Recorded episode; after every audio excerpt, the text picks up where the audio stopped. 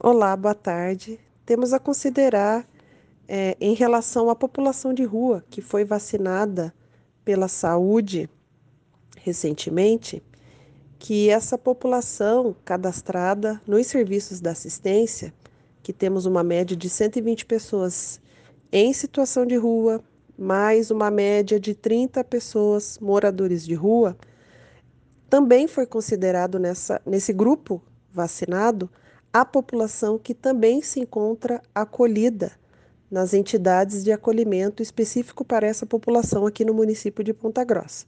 Hoje contamos com duas entidades, cada uma delas com 50 vagas, né, totalizando 100 metas que o município pactuou com essas entidades.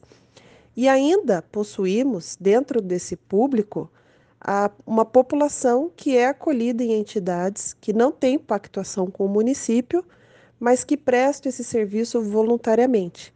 Então essa população ela varia muito. Consideramos também que o município recebe itinerantes. Então a população que passa por aqui, algumas seguem viagem, nós fazemos o fornecimento de passagens rodoviárias, mas outras querem tentar a vida aqui, ficam por um tempo.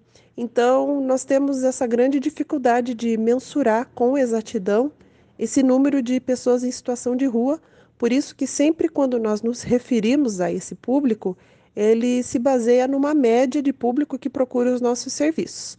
Contanto, é, ressaltando mais uma vez, ele tem essa variação, por isso essa diferenciação. E cabe lembrar que ainda teremos mais uma remessa de vacinas para esse público.